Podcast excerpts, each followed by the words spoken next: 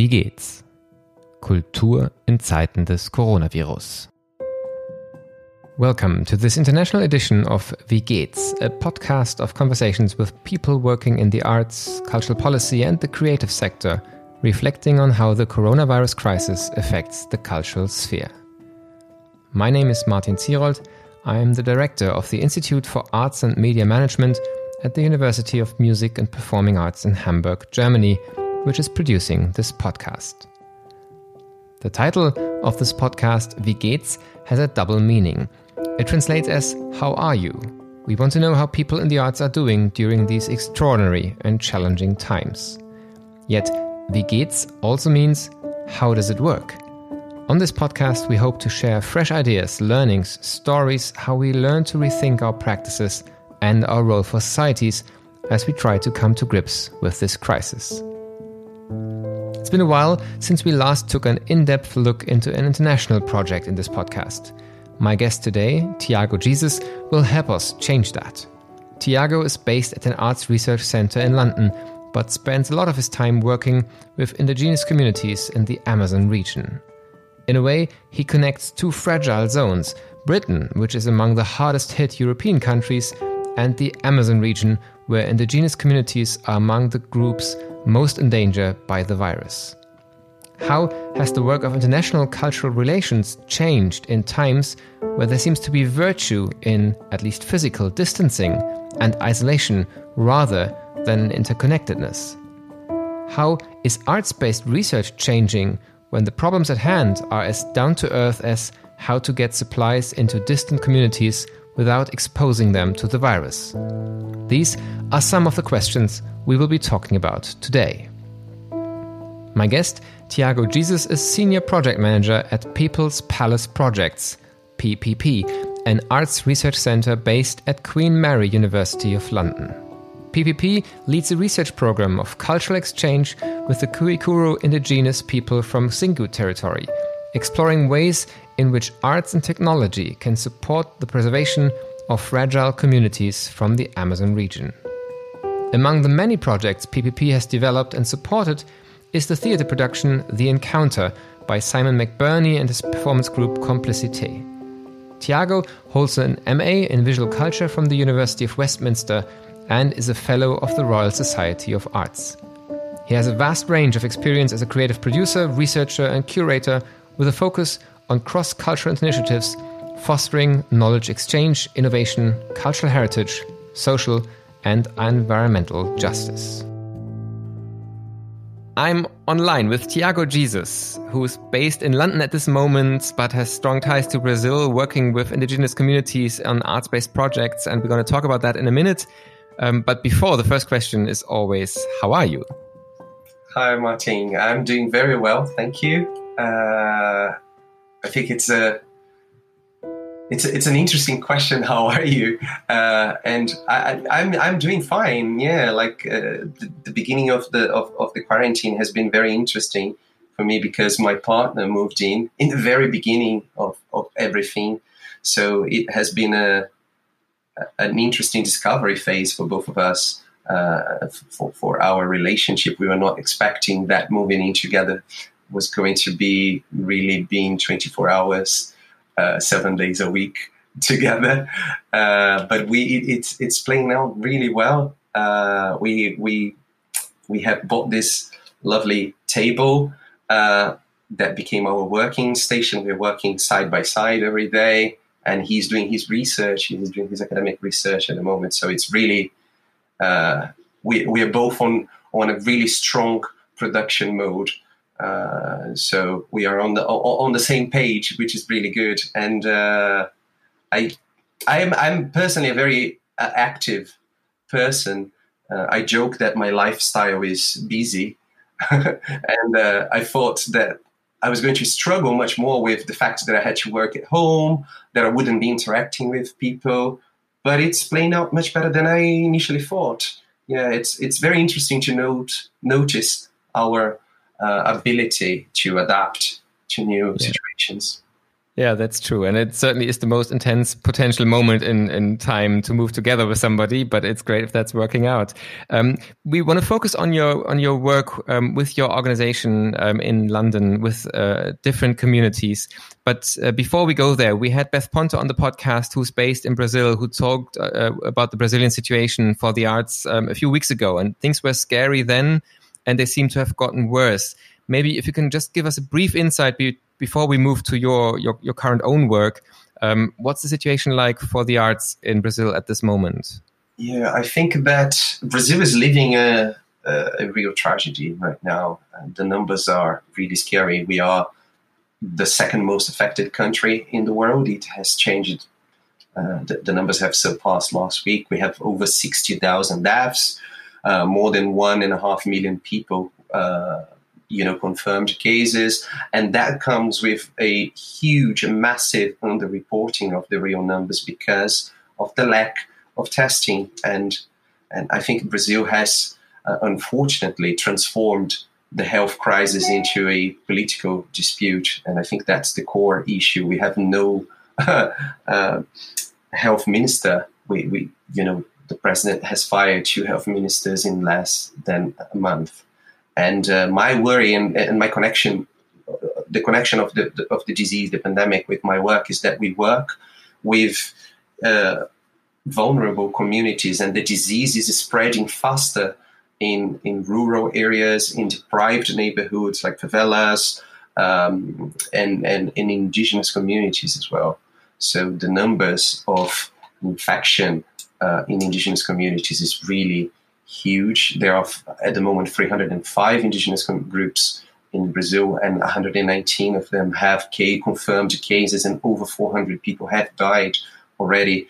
Uh, most of the cases in Brazil happen in the Amazon Amazonian st- uh, state, where one fifth of the indigenous population live, uh, and the fatality of the virus uh, is is double with indigenous people because they are far from hospitals, because they lack basic infrastructure in the village because their, is their, their immune system is not used to that kind of, of virus because there is a general miscommunication and mistrust towards the public health system. So it's it's really scary uh, situation uh, and and the current government has done very little to be honest i think the plan is not to have a plan yeah, it's a it's a strong reminder in, in a way that that really the, the situation, which still is bad in, in, in parts of Europe, um, has so much stabilized in comparison. Yeah, and and um, maybe if if we can move towards your project because it is related to what you're reporting. The the the thing that really caught my attention is that you're working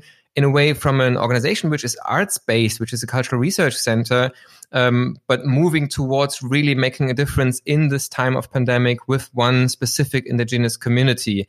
Um, so while um, to put it a bit like maybe uh, um, in a negative way for other arts organizations, while some are thinking whether they should stream their usual thing online, um, you're actually using art um, to really make a change while the pandemic is happening. So tell us about the, the project work you you've been doing with the community and, and how that has developed during the pandemic.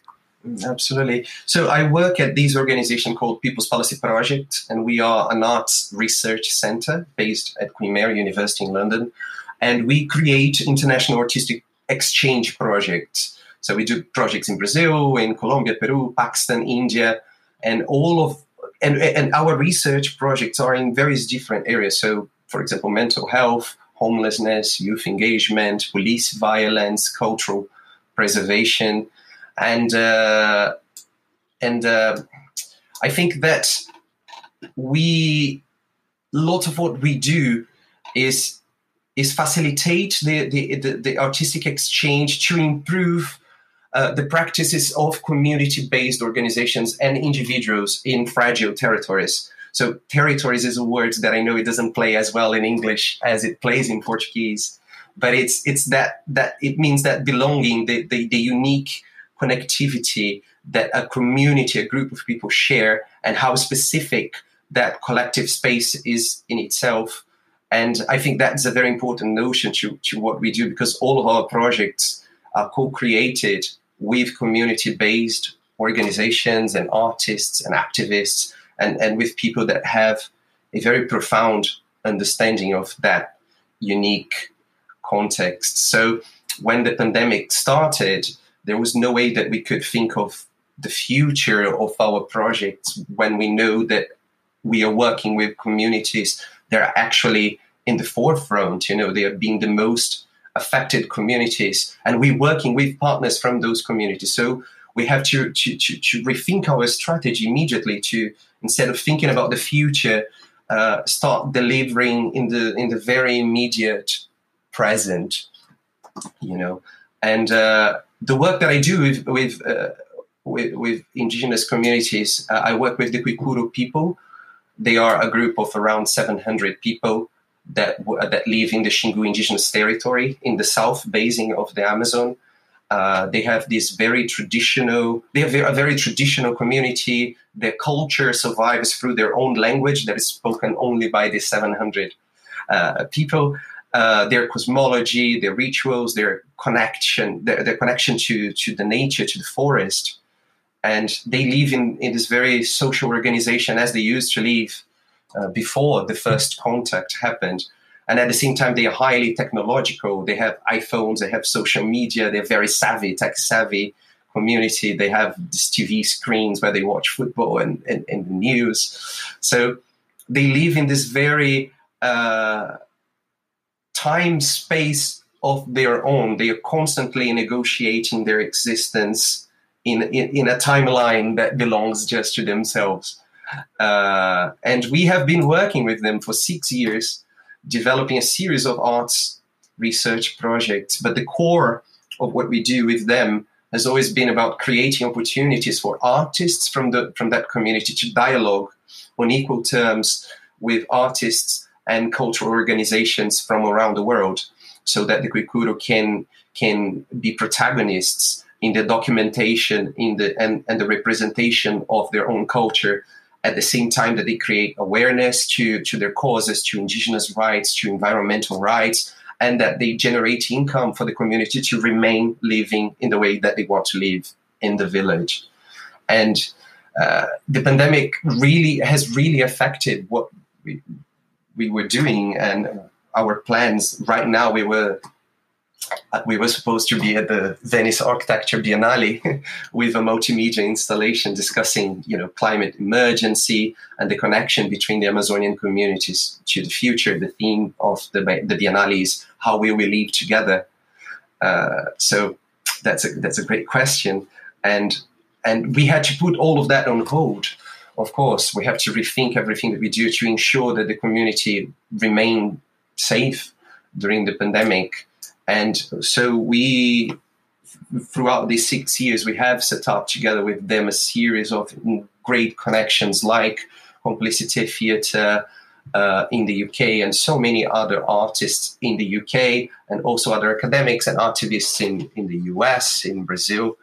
And uh, we we sort of created, not created because we didn't create them, but we have been working in, in alliance with these various actors, various civil society and academics and artists partners to on, on a fundraising campaign, an international fundraising campaign, so that we can every month send food baskets, hospital equipment, medicine, hygiene items, products, protective equipment fuel for the boats so that the community can remain isolated and protected in their village. So they don't need to travel because it's very common for them to travel. Although they are far from the city they are 200 kilometers away from the nearby city. Uh, they go to visit their relatives to work to do you know they have this ongoing relationship with the city and, and, and the importance of keeping them uh, protected and isolated uh, is is essential. And just yesterday, for example, we got our uh, oxygen cylinders arriving at the community because there's also this level of distrust of the community members in the health public system. So, uh, so it's it's a very complex scenery for us to navigate, and uh, and and there's no penny coming from the government, mm, from private corporations, So it's a very complex situation, and we are rethinking our activities to, to be able to support that to happen.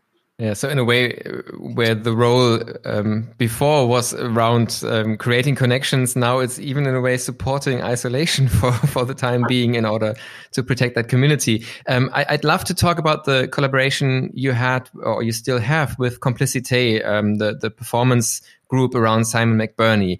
Um, they did a, a, a, production around this community already some years ago, and um, they made a stream online, um, I think four years ago, um, of a production called The First Encounter. Um, we've been talking about that a, bit in advance. Um, I watched it back in 2016 on YouTube. it was the first ever full stream over, I think, uh, 80 minutes or something like that, that I watched. And beforehand, I thought I'd just drop in for a few minutes to get an idea, but I couldn't imagine that it actually be be like captivating to to watch a staged production on YouTube. And it really got drawn in because there's there was this whole dimension of the the, the aural um, sphere with headphones on. You're really drawn into it, and it was an amazing work um, done uh, in a way parts for the stage, but also working in, in, the stream, which is an interesting experience now. And you redid the show together with Complicité and streamed it again now together with your fundraising campaign. Maybe if you could give us some insight into how did this production work originally? Um, what status does the collaboration with a group like Complicité, Simon McBurney have for, for your work with the communities? Um, and how did the re-edition uh, in the COVID time? Um, did, did you change anything for that? Was it revisited in a way um, for to, to, like to fit into the current situation? Absolutely. Uh, I think there's so many interesting topics in your question. I think the first one is that uh, Simon and, and, the work with Complicité, they are, I have to say that they are the, the, company responsible for the beginning of our work with indigenous communities because they approached us in 2014 with the idea of doing that play, the encounter. And Simon wanted, uh, he asked us whether we could facilitate an exchange with an indigenous community because he wanted to go to the Mayoruna community in the Amazon, which is the community that where, that where that first encounter of the play happened. So that was the very beginning of our relationship with indigenous communities. So Simon went there, spent uh, he actually we, we produced two research visits. So he took that the head that you see on stage. So that head was there all the time in the middle of the forest, capturing the sounds of of the insects, of the of, of, of the air, and of, of the sunlight. is in, It's incredible, and it it all started there, and and and that that's what ignited our indigenous work. So. It, we so we took Simon for example, and then we brought back Takuma to the UK. Takuma is this incredible filmmaker from the Kuikuro community that we met during this visit. And so this is a little bit about how we work, is about this creating this uh, equitative exchanges. So Simon went, Takuma came here, he came, he did a documentary about London for the people of his community. So there's so much of storytelling, of inverting the anthropological gaze of understanding London, you know, through an indigenous uh, point of view. And that was the very beginning. And th- this relationship between Simon and Takuma carried on for six years. And with the pandemic, Simon immediately took the phone and called us and saying like, listen, we're going to put the encounter play online again.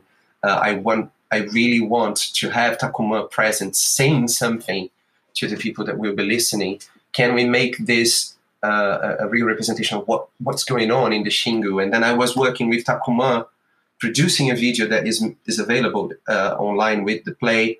So, and that is the video. It's it's very much Simon McBurney that exposure that led for us to get the the, the money. We got over twenty nine thousand pounds. Uh, in fundraising, so it's it's it's a great collaboration and, and partnership. And every week we have a conversation between Simon and Takuma, and I facilitate that. It's an ongoing dialogue, an ongoing concern and uh, yeah, it, it's something very strong that that that we will keep. You know, I think it, it's it's about the power of those relationships. Is how art could create this sort of alliances between very important players in the in the cultural uh, scene with a community that maybe wouldn't have the opportunity to speak to so many people to create that much awareness and how we are getting together how we are facilitating this to actually provide uh, beyond an artistic experience, but a real change in how the, the, the community will survive through the pandemic. So I hope I answered your question. Yeah. Yeah. Uh, no, please go on. Yeah, no, no. It's just one interesting point that you said uh, when I was answering the previous questions. You talked about isolation, and it's and how how it's interesting that the community wants to remain in isolation right now, and and that's exactly what it is. They understand that the isolation is what keeps their culture alive. You know, their their culture. The more in contact they are with the outside world, more the transition, faster the transition will happen and and and they are very happy to be isolated in the community themselves i think the question of isolation now that the pandemic brings is the isolation between the individuals because they have a very communal way of living. They share the same household. They work together. You know you have 15 members of a family living in the same house. When the virus arrives in in the village how will that those relationships exist you know? So there is a it's a very different level of isolation that we have right now. And i think it, I, I just thought it was interesting to to mention that in the answer as well.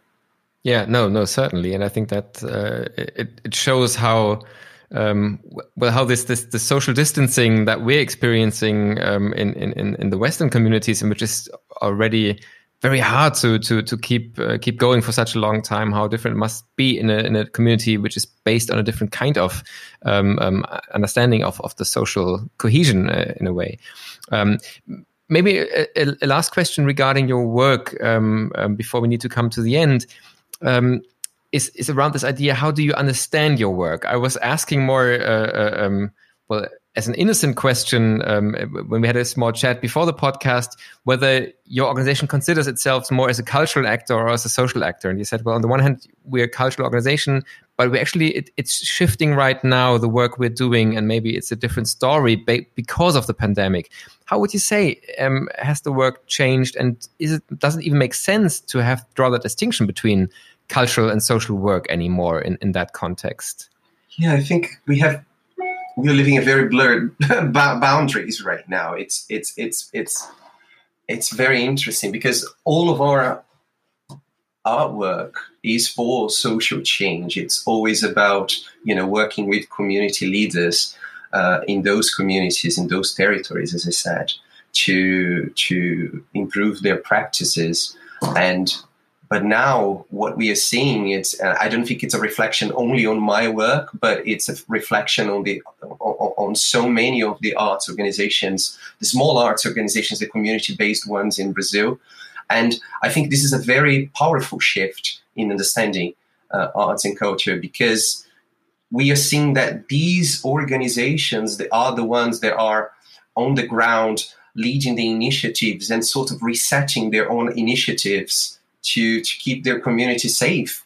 You know, the it, it shows that there is a lack of state of state presence of policy presence in in these territories, uh, and, and, and that and that policy doesn't know these people. They don't know those stories. You know, and these arts organizations are the ones that know really well that people trust. So they have this fundamental role in their lives, and we we, we are every day. This is my my work life right now. It's it's very much, for example, with the, the Kuro is I am all the time buying things and and contracting people to to, to clean uh, the everything that we buy, and then we have set up a logistical plan in which you know we buy from trusted suppliers in a nearby city, put things in a boat, someone goes on a boat travels 200 kilometers down the river. So, like, we're trying to, to, to minimize the risk of exposure. This is what we are doing. But the other organizations that we work with in different settings, they are there, you know, delivering food baskets, uh, providing one of the important things that how, how arts organizations are providing reliable information to the people right now during the pandemic, how they are creating WhatsApp groups, how they are moni- monitor, creating monitoring apps, you know. And I think your question is very important because I think there is very little awareness beyond those communities about the work that these communities, these uh, the arts organizations do in those territories because they are invisible. We tend the narrative tend to be around the large institutions, the large ports of money, and there's so much that the art sector is doing right now, and that that the art sector in general can learn from the work of of these small organizations on the ground when we you know envision a new world after the pandemic. Yeah, I think that that's fascinating. It's it's a great point that actually what we're learning right now can contribute to really a development, not back to an old normality. It's, it's a discourse we have in Germany a lot. Let's get back to normal. And um, my hope actually is that we won't return to the state before. That actually we take this learning and take it some some better place than than we've been before. If people listening in Germany or in other locations want to support your work, um, what is it that that listeners to this podcast could do if they'd be interested to to somehow be helpful to to those projects you described? Uh, uh, thank you for this opportunity. We have a, a fundraising uh, campaign online, which I'll send you the link and you can make it available. It's on a JustGiving account. We have not just for the Kuikuro, but we have created two the other projects that we do as well around homelessness, abuse, uh, drug abuse, and so we have different fundraising campaigns. And uh, I think it's it's it's really important that we get people involved, people to understand the importance of of contributing because I don't as you said I don't think we can go back to the normal I, this is what I really don't want to I think it's I think the pandemic has shown us uh, something that I personally could not envision, which was like, can we stop the world?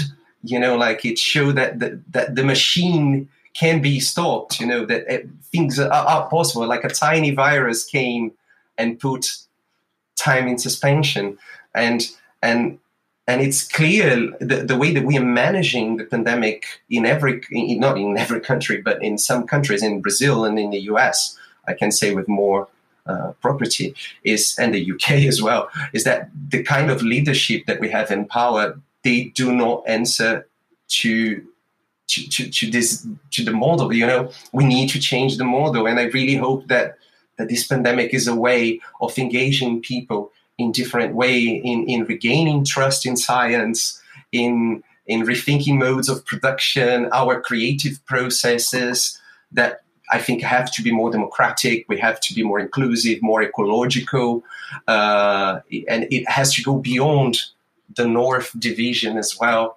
Uh, so I really think that we cannot miss as creatives, as artists, like miss this opportunity to change the narrative you know, I think we are artists. We are a sector that has we're better than no one. We we we have the power to imagine visions of the world, imagine uh, other possibilities, and I think we have the responsibility to lead this imagination. You know, I think we're living in a moment of isolation. We feel pressure to, you know, we feel pressed. I think, and uh, I think we we as creative people we have to to we have the responsibility to bring different stories to the forefront who tell the stories where the stories are told by whom for whom so i think we can we can be better allies uh, of, of these voices of the peripheral voices of the communities that have not been that have been pushed to the margin of the system